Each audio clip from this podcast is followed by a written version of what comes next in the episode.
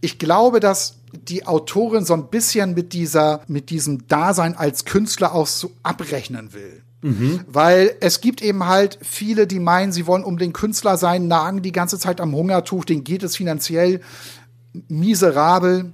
Mhm. Und trotzdem versuchen sie es und bleiben dabei. Und das sind dann halt so Existenzen, wo man denkt, so möchte ich nicht sein. ja.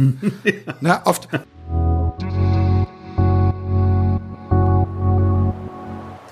Und sie treffen sich halt vorher, bevor sie dann äh, den Termin haben, immer eine halbe Stunde vorher in einem englischen Pub gegenüber und sehen aus dem Fenster schon immer die anderen Leute, die da rauskommen, denken, um Gottes Willen, die, einige schreien sich an, andere weinen. Also die haben schon das Gefühl, da passiert einiges bei dieser Therapie. Und das Interessante an dieser Geschichte ist, das ist eben nicht die Therapie. Jedes Mal, wenn sie reingehen, ist das Kapitel zu Ende.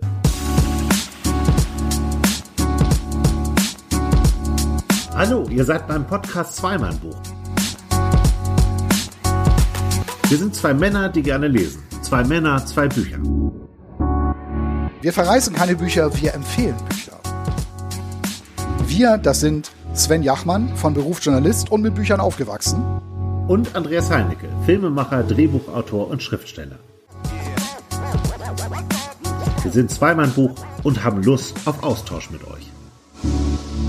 Jo Leute, ihr seid beim Podcast Zweimann Buch und das ist Folge Nummer sieben, wenn ich sieben. richtig mitgezählt habe. Und nochmal von zu Hause aus. In Corona-Zeiten, wir mögen eigentlich unsere Lieblingskneipe hier in Dithmarschen. Wir trinken dann ein Bier und ein Wein, manchmal essen wir auch Pizza. In der Zeit nehmen wir dann allerdings nicht auf, weil man das Schmatzen nicht gerne hören möchte von Wäre uns. Wäre nicht so schön. Aber Nee, aber wir mussten uns auch in unsere Büros und Wohnzimmer oder du beziehungsweise in deine Küche zurückziehen und auf diese Weise wollen wir gerne weitermachen. Bisschen still ist es um uns, aber unsere Bücher sind trotzdem gut. Ja, nicht, dass ihr euch wundert. Ich bringe heute folgendes Buch mit. Nicht mein Ding von Jamie Attenberg.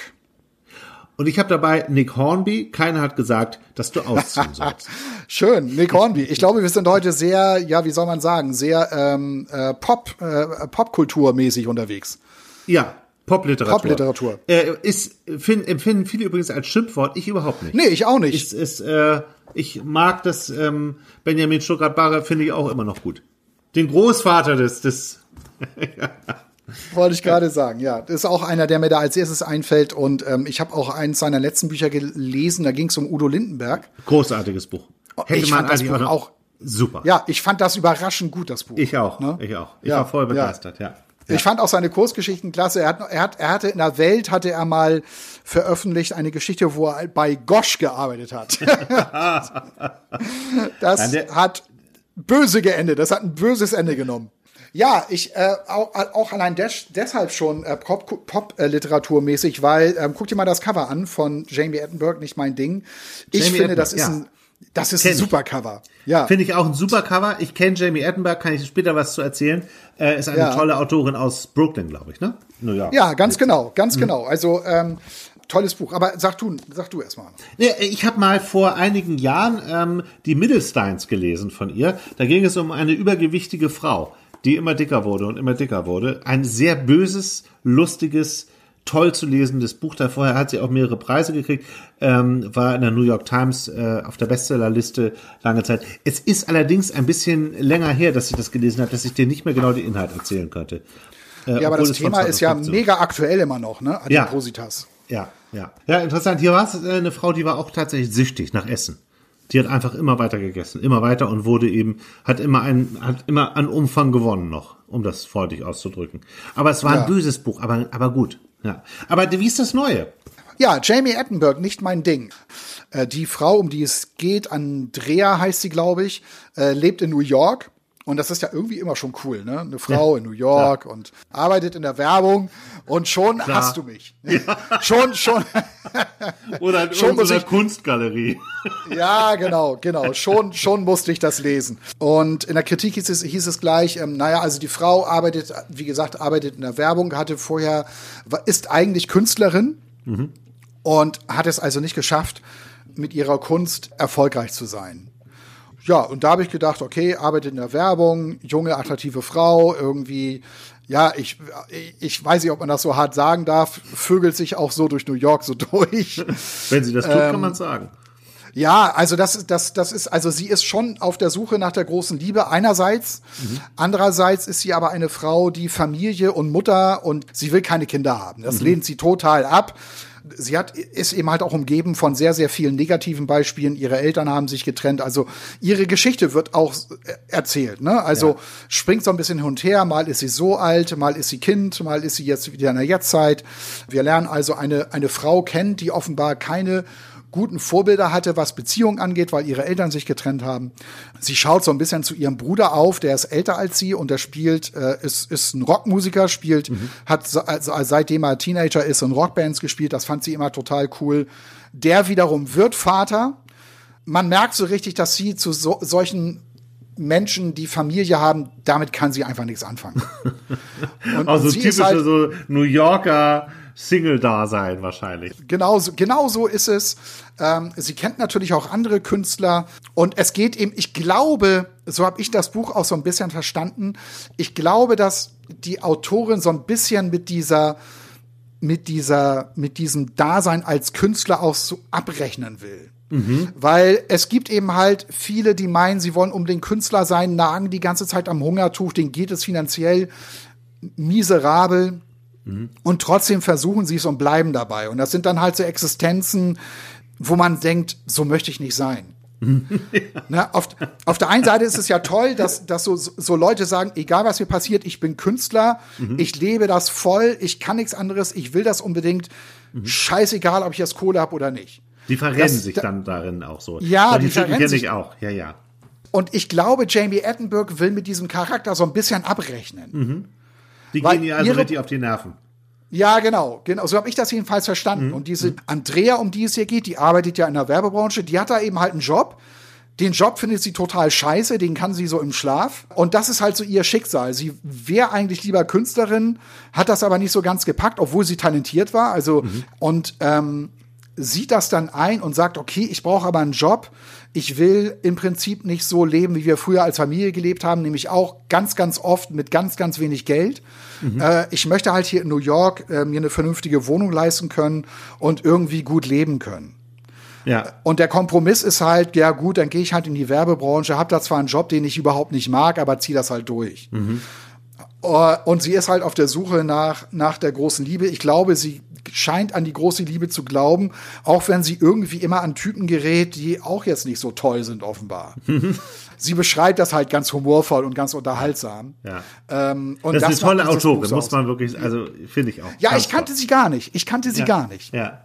Ich wusste nicht, dass es ein neues Buch gibt, aber das äh, besorge ich mir. Das ist, das klingt, klingt toll. Die Zusammenfassung ist sehr gut. Ja. Ja, schon allein wegen des Covers, das wirklich sehr toll gestaltet ist. Ja. Ich glaube, ich glaube, die Andrea hätte das auch so gestalten können. Sieht nach New York aus, absolut.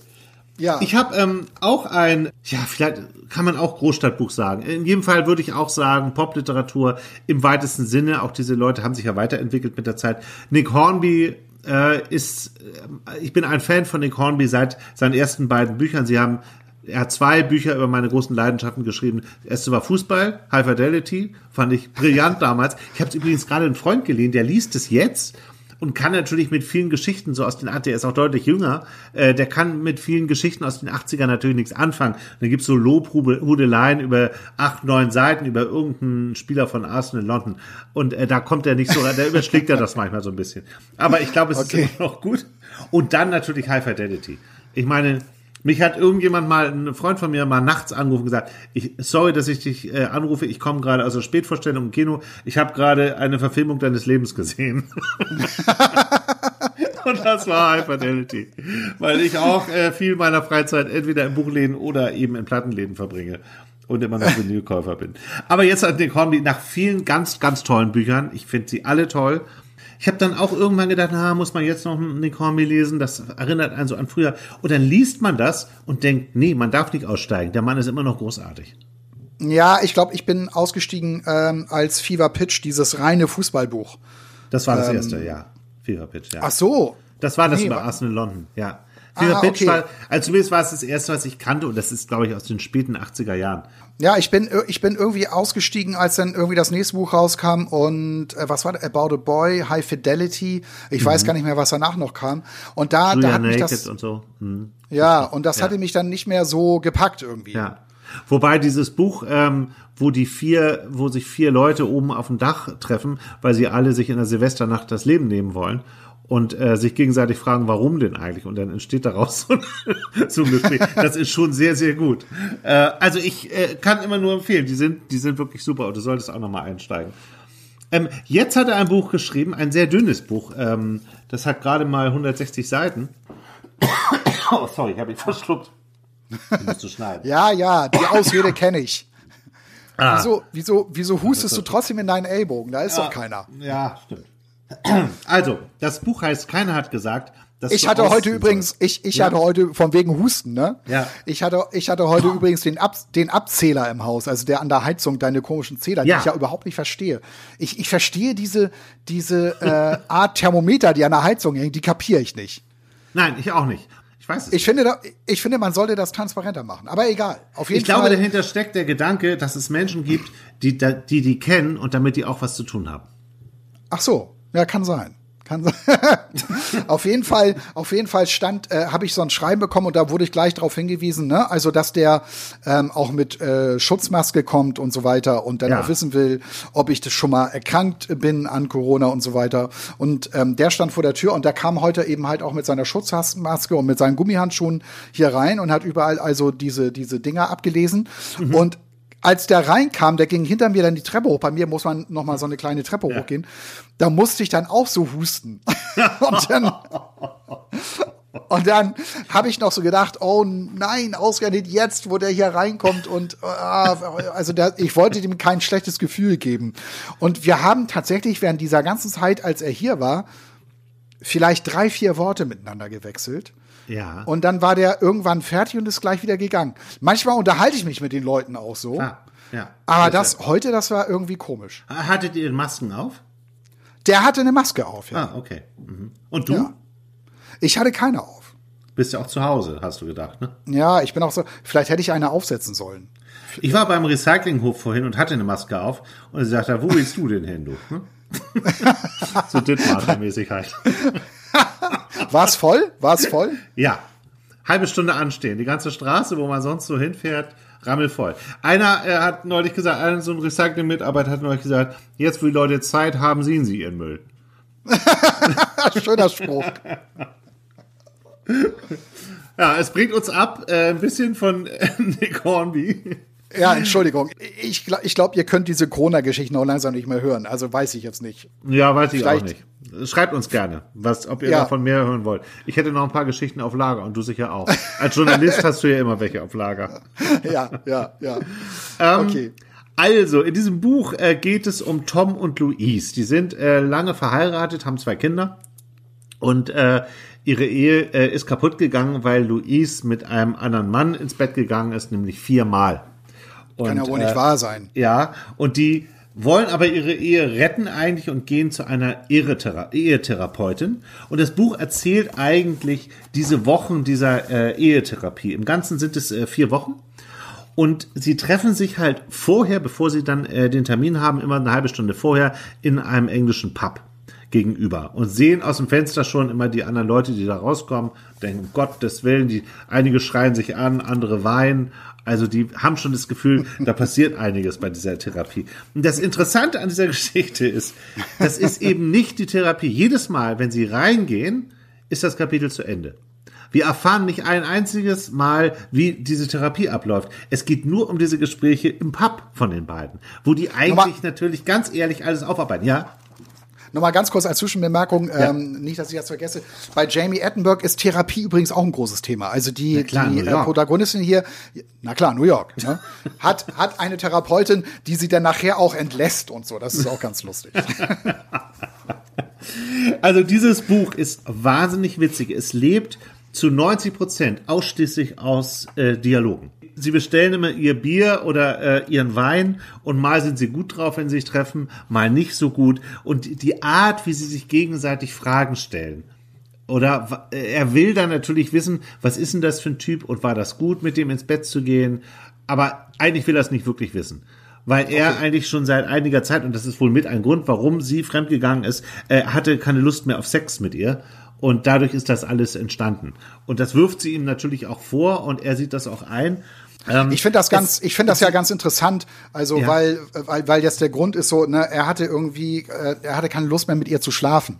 Ja. Also ich hatte so ganz, ganz lange immer so von von Frauen immer so das Bild, denen ist Sex nicht so wichtig. Wir Männer sind das, wir denken immer nur an das eine. Frauen finden das total scheiße, dass Männer so sind.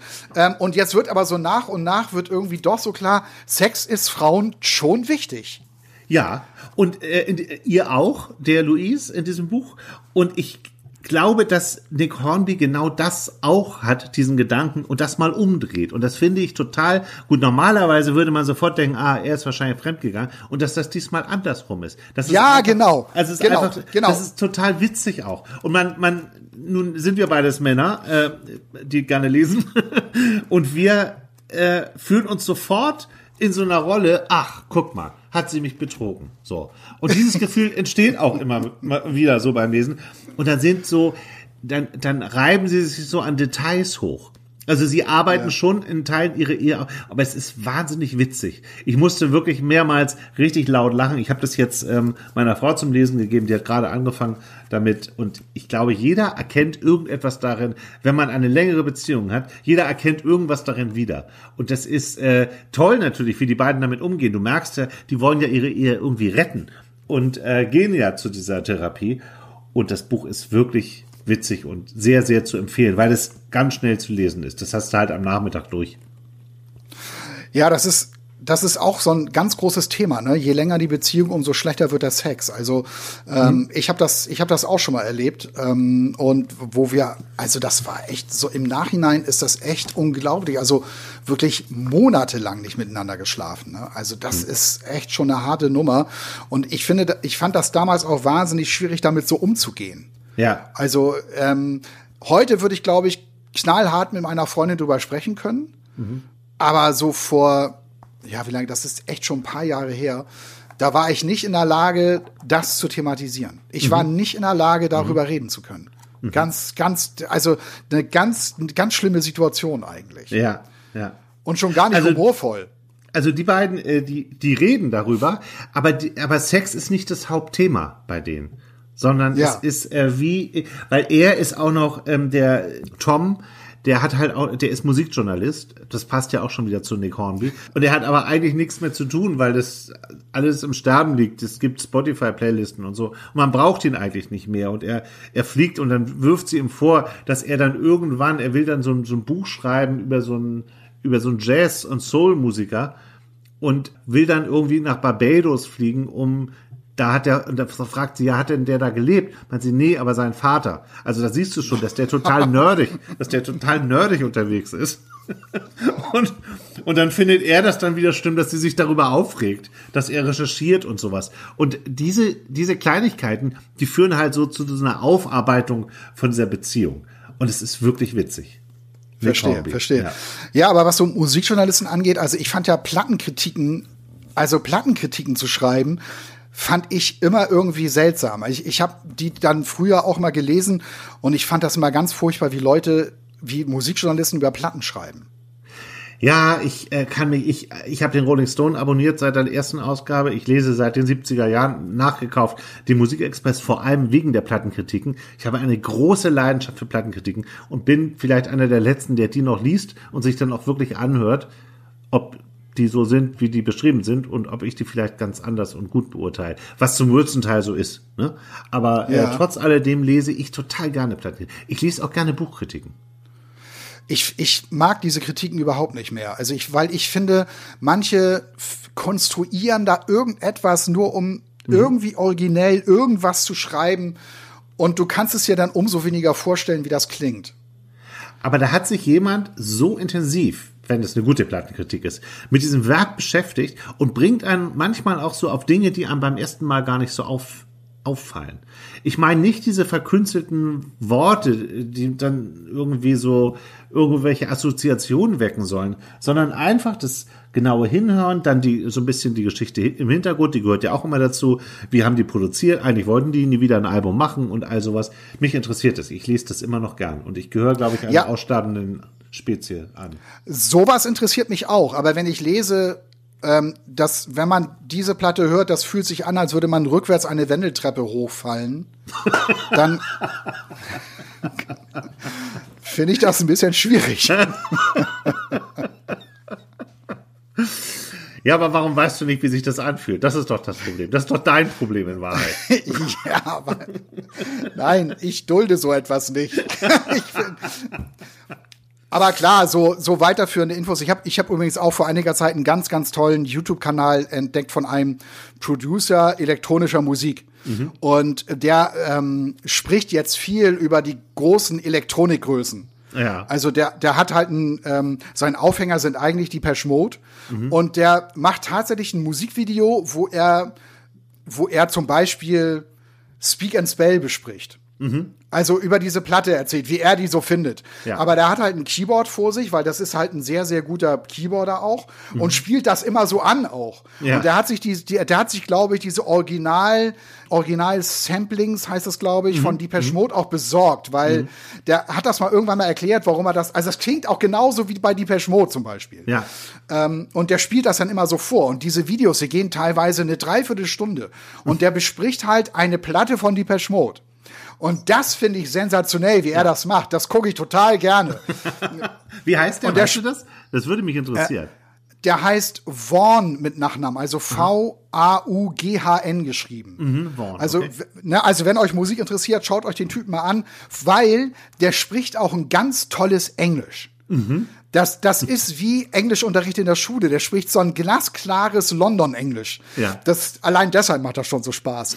Und, und der, also der hat jetzt, der ist, ich glaube, Black Celebration hat er auch schon besprochen und die danach Music for the Masses. Ah, okay, die fand ich super. Ja. ja, ich auch. Und der erklärt halt auch, warum das so toll ist. Und Music for the Masses wurde ja produziert von einem gewissen David Bascomb. Mhm. Ich weiß nicht, ob du den kennst. Mhm. Ich also, habe gelernt, ja. ja, David Bascomb hat damals auch Tears for Fears produziert. Und er hat eben eben auch Music for the Masses produziert. Mhm. Und die Mode sind danach nochmal auf ihn zugegangen, Mensch, äh, wir wollen die nächste äh, Platte rausbringen. Mhm. Hast du nicht Bock, die auch zu produzieren? Und da meint er, nee, ähm, Tears for Fears sind schon wieder auf mich zugekommen. Und äh, ich produziere Sowing the Seas of Love jetzt mit denen. Mhm. mhm. Und tatsächlich hat dieser Vaughn, äh, hat jetzt David Bascom getroffen zum Interview. Ach, und, und ja, und hat halt ein Video gemacht und äh, das lädt er gerade hoch. Ich glaube, der hat jetzt den dritten Teil von diesem Interview hoch, hochgeladen mit David Bascom. Das ist natürlich, das ist jetzt natürlich äh, totales Overloading irgendwie. Ja, aber also, super. Wir haben, ich mag ja, so Nerds. Ich finde das super. Ich, ich habe mal ein, äh, einen Film über ABBA gemacht äh, für den NDR. Äh, so eine über Dreiviertel über ABBA, über die Band ABBA, genau. Äh, das war ähm, zum ähm, 30 Jahre Waterloo. Äh, ist ein paar Jahre her das war Ach, so eine spannend, ganze Doku. Ja. Und da haben wir, äh, ich habe den, den Film in Schweden gemacht mit dem Auslandskorrespondenten, mit dem damaligen von der ARD äh, in seinem Studio in Stockholm. Klaas Oliver Richter heißt der. Diesen Film, den gibt's auch teilweise bei YouTube noch, aber der wird immer wieder gelöscht, weil das rechtemäßig schwierig ist. Aber ich freue mich immer, ja. wenn irgendjemand den illegal hochlädt. Das darf man gar nicht sagen. und, und, und da habe ich, ähm, hab ich ganz viel schwedisches Fernsehen geguckt, ähm, so Musikdokumentation, weil wir eben das immer sichten mussten nach ABBA. Und da habe, bin ich auf eine Musiksendung gestoßen, deswegen erinnert mich das gerade an deine Geschichte von dem Vaughn. Da ging es eine halbe Stunde lang um Blue Monday von New Order. Da haben sie, haben sie sich eine halbe Stunde lang nur über diesen einen Song unterhalten. Und da haben sie also teilweise nachgespielt, warum der so genial ist und so. Und das war, das war so nerdig, aber so faszinierend. Also ich kann mich in sowas verlieren. Ich finde sowas großartig. Dass sich jemand die Zeit und die Liebe nimmt und man weiß, man, es wird kaum einer lesen, es wird kaum einer gucken und trotzdem steckt die gesamte Lebensenergie darin. Das war ja klar, der ABBA-Film, der wird natürlich geguckt, das ist ABBA. Aber sich mit einem Song von New Order, wenn es ein Porträt über New Order wäre, würde es ja noch viele interessieren, aber es geht nur um diesen einen einzigen Song und das fand ich super. Ich finde, Ja, das hat schon wieder Nick Hornby-Style. Aber hast du die ABBA-Leute auch getroffen? Also hast du Nein. Björn Ulvaeus oder wie er heißt Nein, äh, zum nein, Beispiel? Nein, nein, nein. Ihm gehört zwar halb Stockholm, also die ganzen Häuserzeilen gehören eigentlich, gehören eigentlich ihm.